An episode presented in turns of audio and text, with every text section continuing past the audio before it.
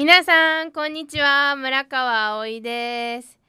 いやもうね6月入って2023年も上半期が終わろうとしちゃってますけど早いよね。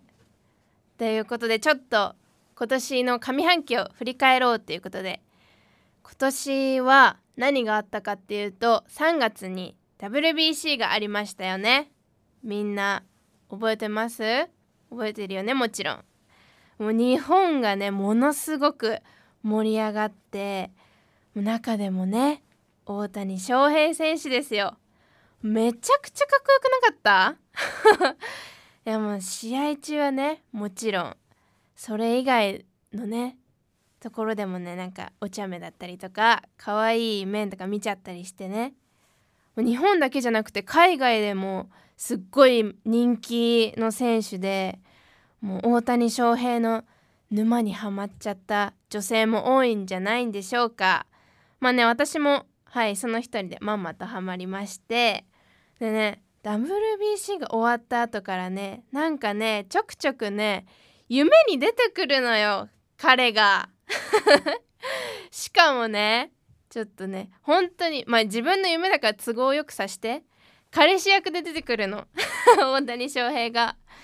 ね。じゃあみんなにここだけの話教えてあげちゃうんだけど夢の中の彼はね、まあ、外ではツンツンしてんだけど2人っきりになったらすごいねデレデレでね甘えてくる犬系彼氏なの。ね、まあ、もちろん夢だからね目覚めた時本当に「くさっ!」って思ったんだけどしばらくすごい余韻があってうわやばい大谷翔平彼氏っていいなって本当に真剣に考えてニュースとかでねもう毎日のようにね出るじゃないですか。彼がもう見ない日はないっていうくらい。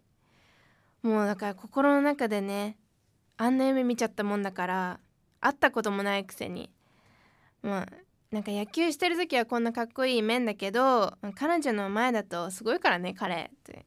みんな知らないと思うけどみたいな。勝手に彼女ずらしちゃってます。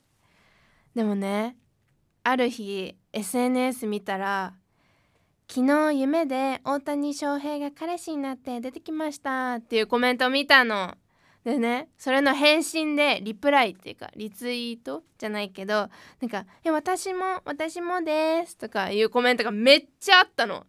おいおい待てよと。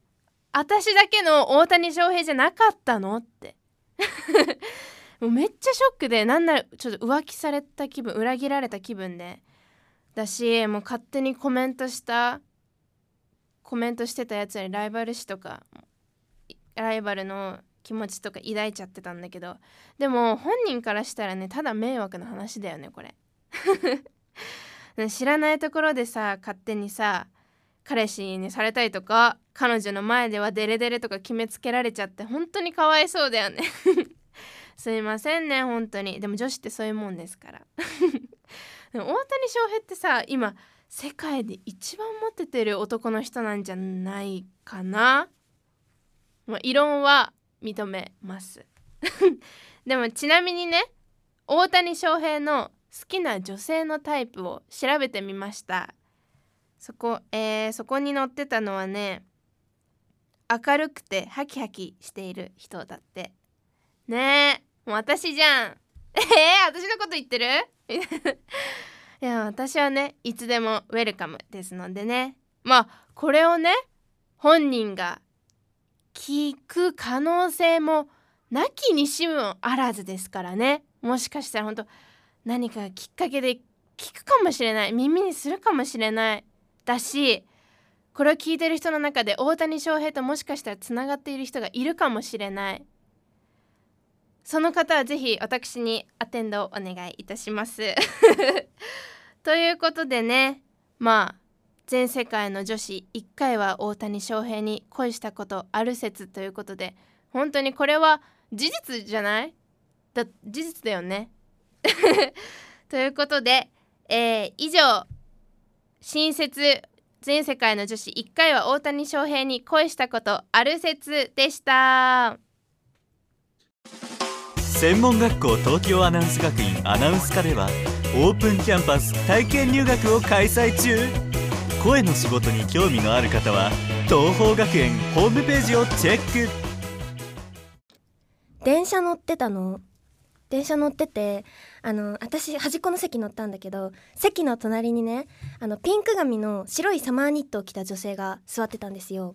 で私本読んでたんだけどね。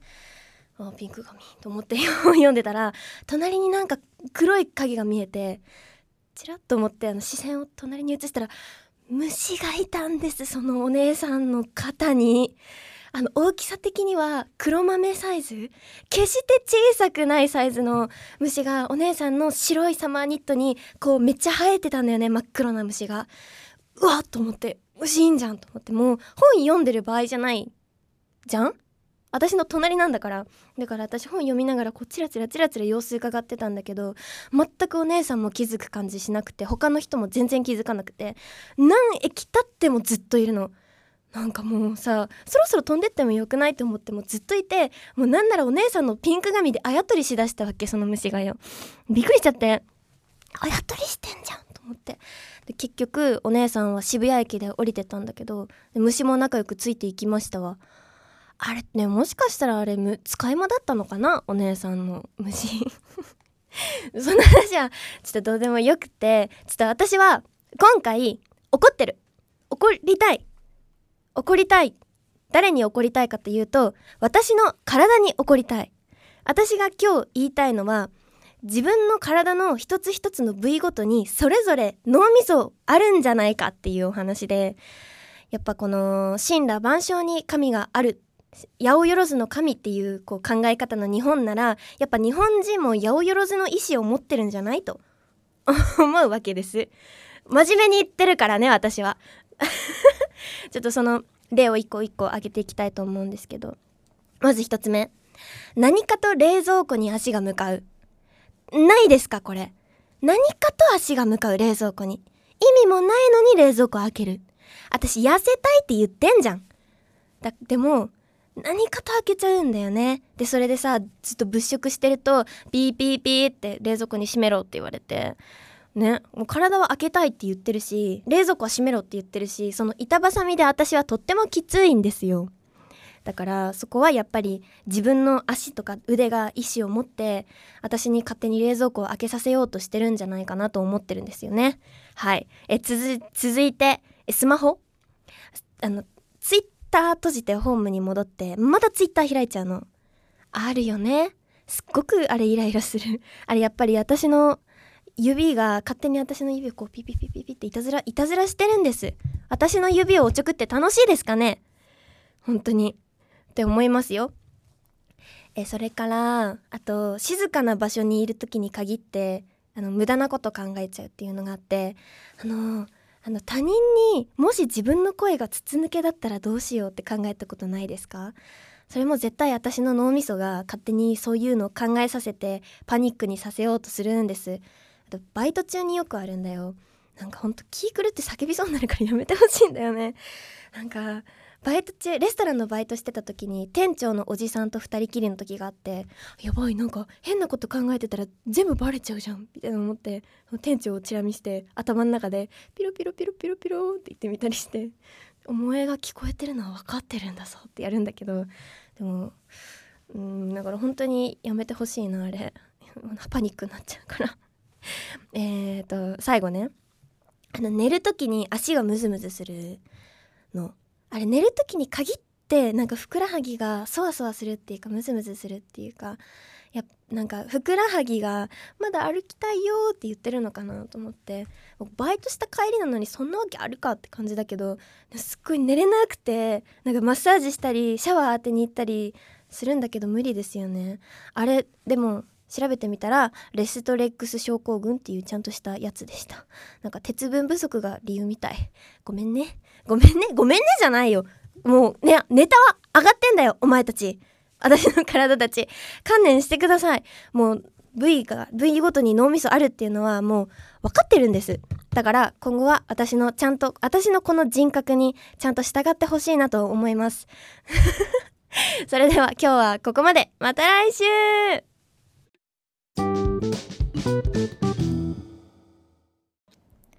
いきなりだけど大事件です。あの私ブースのドアが閉められるようになったっていうのはまあさておき庭でよあのキジとカラスの大乱闘スマッシュブラザーズが始まってしまいましてというのも私あの埼玉の片田舎からこの都心まで来てるんだけどまあまあ広い庭があってこうまあまあこういろんなものが置いてあったり木が結構生えてたりするんだけど「わー!」って声が聞こえたのよ朝よ。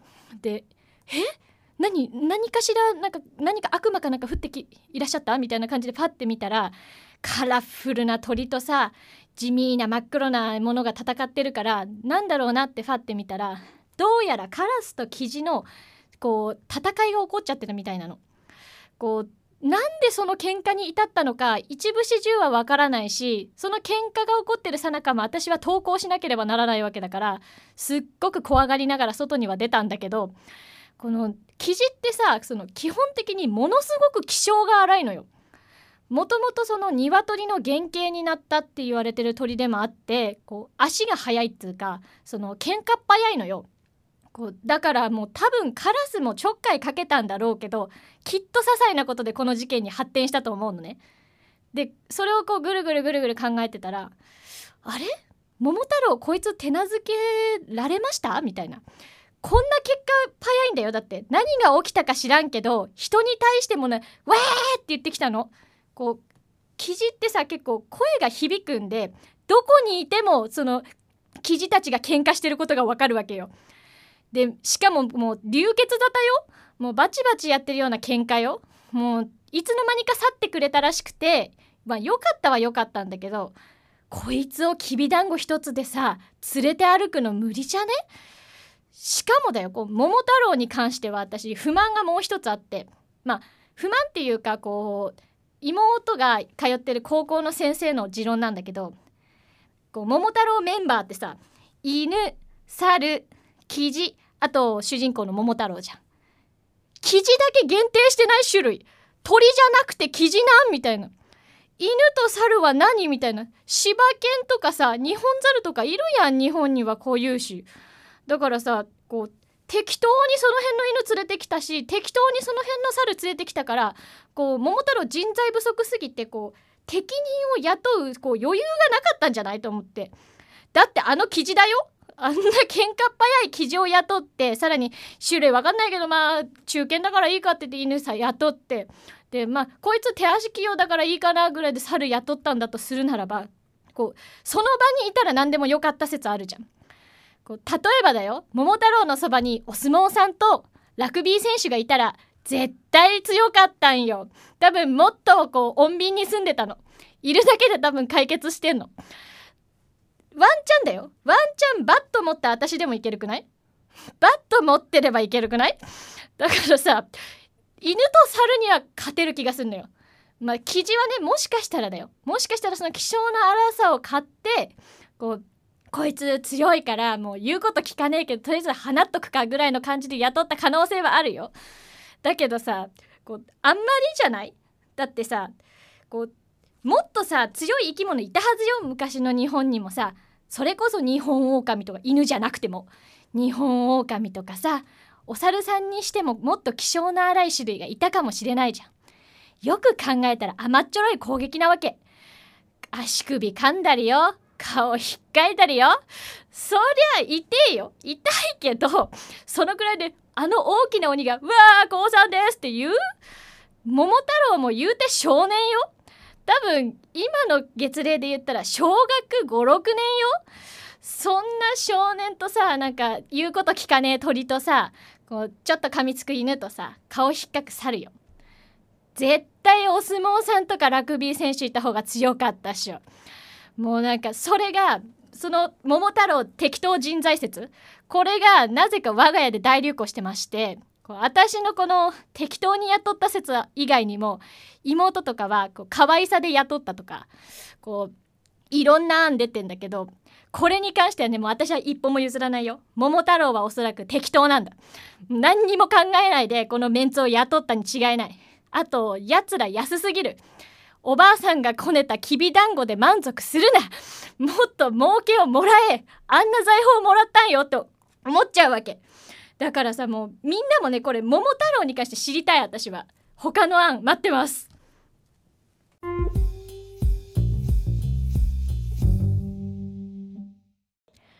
こんにちは柳沢彩音です。いやちょっとね最近の私の不思議な行動を聞いてほしいんだけどあの電車の乗り過ごしってあるじゃん。まあ寝ちゃってそのまま全然自分の目的地と違う駅に行っちゃうみたいな。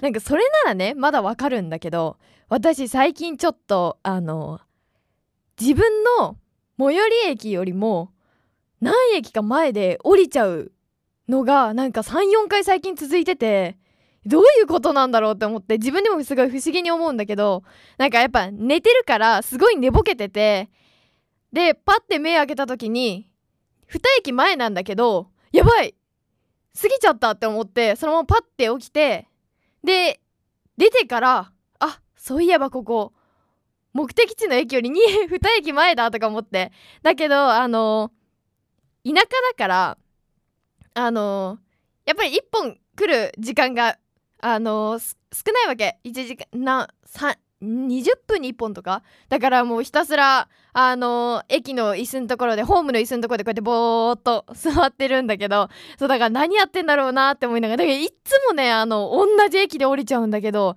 だから分かってるはずなのにあの絶対そこが最寄り駅より2駅前だって分かってるはずなのにいつもそこが通り過ぎてるって思ってこれはねちょっとななんて言うべきなのかちょっとわからないですけども。まあまあちょっとそんなことは置いておいて。ちょっとね私気になることが一つありまして。あのプーさんが鳥なんじゃないかっていうちょっとお話について しようかなって思うんですけど。私ねあのプーさんが大好きなんですよ。とにかく。でねもうあれなんだけどちょっとね一つ思ったことがあって。この前あのテレビを見てたらそうクマは蜂蜜が好きじゃないっていう話があったわけ。でもプーさんって大好物が蜂蜜じゃん？だからプーさんは一体何なんだろうってずっとやっぱり思ってるわけね。であのー、そうクマってなんだろうあの幼虫が好きらしくて。で蜂の巣を攻撃するんだけどそれって幼虫を食べるためらしいんだよね。でそこにあれば蜂蜜を食べるけど基本的にプーさんみたいにあのあの蜂蜜一直線っていうわけじゃないらしくて。でなんかちょっと調べてみたらあの海外の方でニュースになってたんだけどそれがクマがあの捕ま捕まったっていうのほ捕獲された？保護された？っていう言い方なのかな？その時になんかすごいフラフラしててよあの酔ってたんだって捕まった時に。でその原因をなんか調べたらどうやらそれが蜂蜜だったらしくて。だからクマって蜂蜜の匂いで酔っちゃうらしいの。だからあんなにプーさんみたいになんか蜂蜜に埋もれてるようなあんなこと絶対できないはずだからそうプーさんって一体何なんだろうなーっていうのをずっとやっぱり思ってて。で調べたらあの蜂蜜がまああの鳥説って勝手に自分がその鳥をつけてるだけなんだけど蜂蜜が好きな動物っていうか生き物ってネズミと鳥とヤモリらしいんだよね。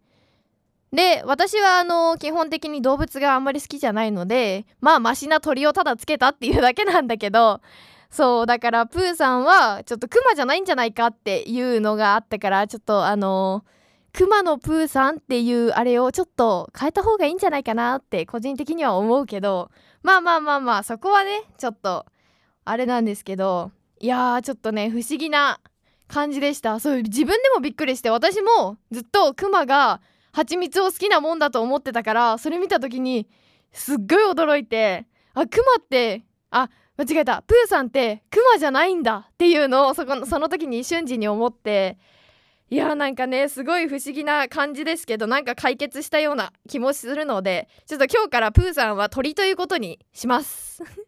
ということでまた来週お会いしましょう。バイバイ。